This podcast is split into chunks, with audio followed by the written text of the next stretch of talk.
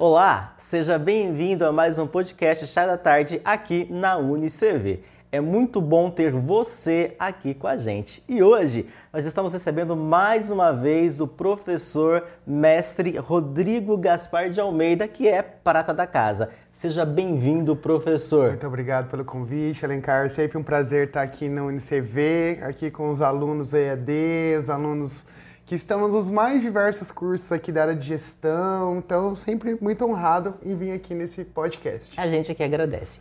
Nosso tema hoje é os sete princípios cooperativistas. Mas antes de adentrarmos a este assunto, eu quero te pedir, se inscreve no canal, deixa seu like e compartilha com o máximo de pessoas que você puder. Ah, e não deixe de seguir a UniCV lá no Spotify, acompanhe nosso podcast, nosso blog, tem muita coisa boa aqui para você. Vamos lá. Professor Rodrigo, deixa eu apresentar você, embora seja prata da casa, apresentar aqui o seu currículo para o pessoal.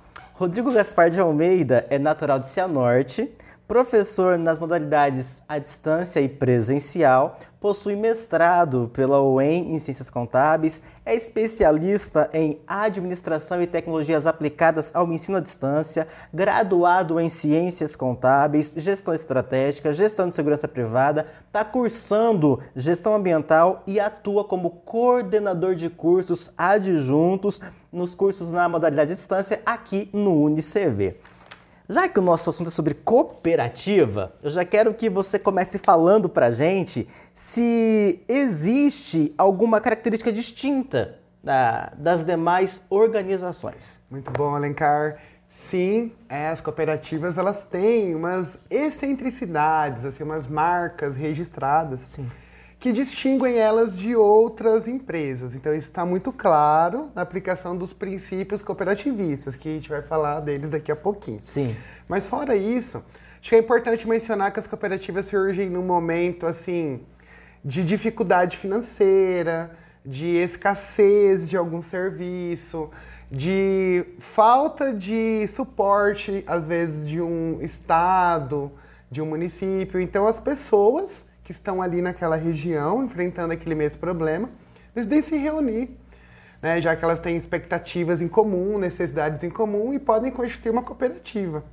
Então, é, não existe apenas um tipo de cooperativa. Quando a gente fala assim, olha, cooperativa, né, a gente está falando aqui de pelo menos sete setores assim econômicos.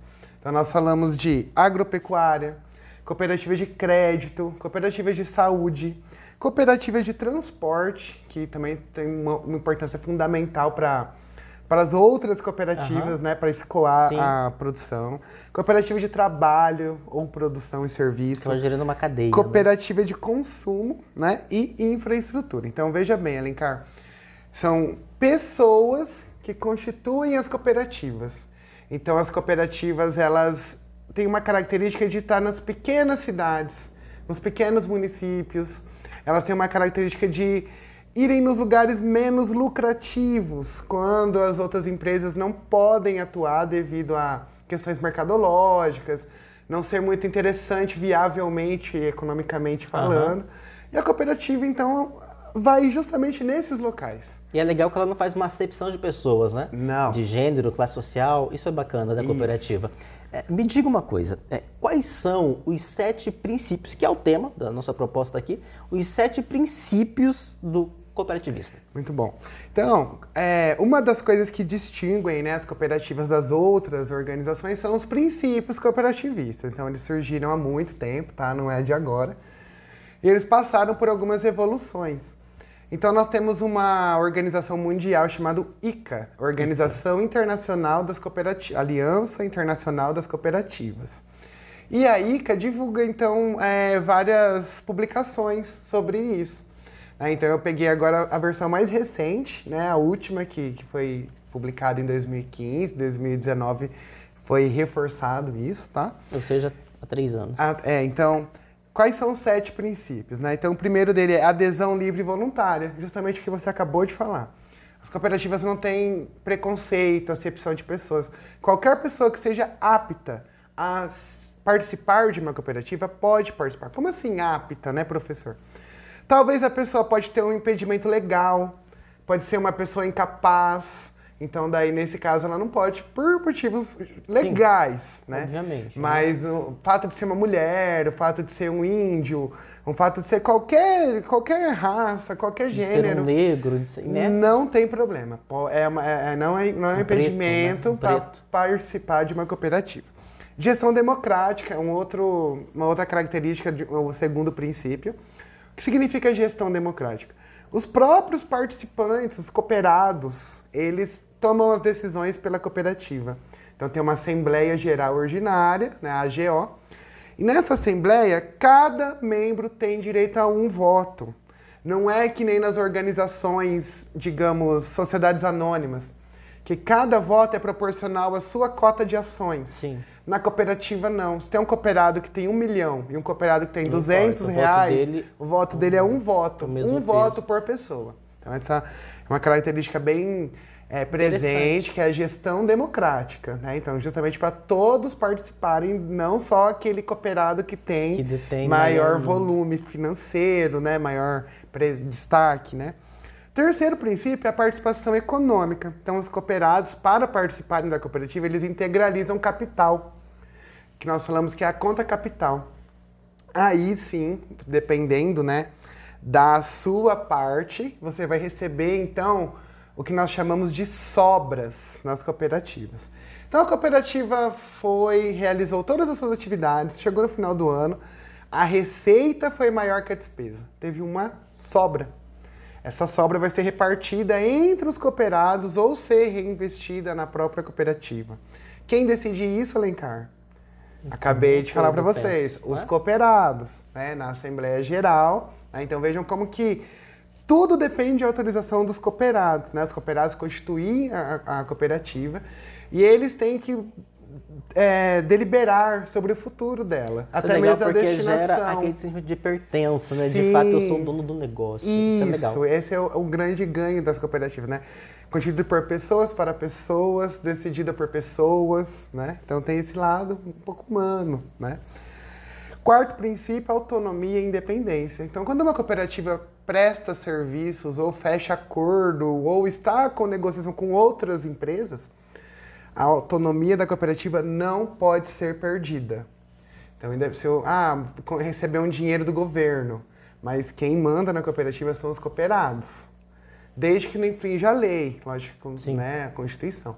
Mas quem manda na cooperativa sempre vai ser os cooperados. Tem que ter cláusulas no contrato que permitam que o cooperado mande na cooperativa. Então, esse é o quarto princípio. Quinto princípio, educação, formação e informação. Então a cooperativa ela tem que formar os cooperados, fornecer cursos, palestras, sempre trazer conhecimentos novos, tecnologias novas, para que o cooperado se desenvolva como pessoa e ele possa desenvolver ainda mais a cooperativa. Temos o sexto princípio, que é o penúltimo princípio, que é intercooperação. Então, Uau. Se uma cooperativa compra de outra cooperativa, fortalece as cooperativas. Sim. Então, se eu tenho um fornecedor A e uma cooperativa, eu vou privilegiar a outra cooperativa. Se eu tenho uma cooperativa de alimentos, vou ter que transportar meu alimento, posso transportar com uma cooperativa de transporte. Vou ter que fazer um seguro de saúde dos meus colaboradores, faço numa cooperativa de saúde. Vou ter que pagar o salário, faço numa cooperativa de crédito. Então vejam como que a gente consegue e trabalhando em forma de rede. Então, é uma cooperativa trabalhando com outra cooperativa e desenvolvendo o cooperativismo de uma maneira geral. E o último princípio, que na minha opinião é o mais importante, é o interesse da cooperativa pela comunidade onde ela está. Não apenas se desenvolver, mas desenvolver também a comunidade. Então a gente está falando aqui de responsabilidade social corporativa. Então, Olha como que a cooperativa pensa, né? No, no, no, negócio, né? na gestão, nos cooperados, na comunidade, na educação. Então, os princípios cooperativistas são é, esses sete princípios. E esses princípios, desculpa te interpelar, mas esses princípios, esses sete, eles também cabem nas demais cooperativas? Dos setores sim, parceiros? São os mesmos? São em todos os setores, Alencar. Cooperativa de saúde, é, são esses sete princípios. Uhum. Cooperativa de crédito, os sete princípios. Então, Legal. todos visando essa questão da democracia, do interesse pela comunidade, da educação, do da, da, adesão livre e voluntária. Então, por mais cooperativas no Brasil e no mundo. É o que a gente. É? Por mais cooperativas. Gostaríamos que acontecesse. Vou trazer aqui alguns números só para a gente poder entender o tamanho do cooperativismo aqui no Brasil. Gente, pasmem, é um número muito pequeno. Em outros países mais desenvolvidos, por exemplo, Alemanha, Canadá, França, esses países o cooperativismo é presença muito forte, né? tem uma, uma proporção muito grande. E no Brasil ainda estamos ainda caminhando, mas a gente está evoluindo bastante, tá? Uhum. Então eu peguei dados da OCB, né? que é a uhum. Organização das Cooperativas aqui do Brasil. Então é um sistema que ele cuida de administrar o cooperativismo no Brasil. Então ele é, é forma palestras, redes de atuação de cooperativas, cadastros. Todas as cooperativas têm que ter o cadastro na OCB e a OCB se abre nos estados.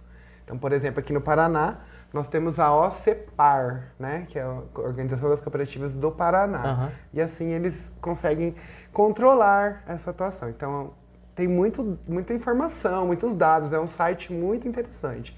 Sistema OCB. Então, que, que, qual, qual que é o tamanho do cooperativismo aqui no Vamos Brasil? Vamos lá, quero né? saber. Um país, assim, territorial, né? É, continental, né?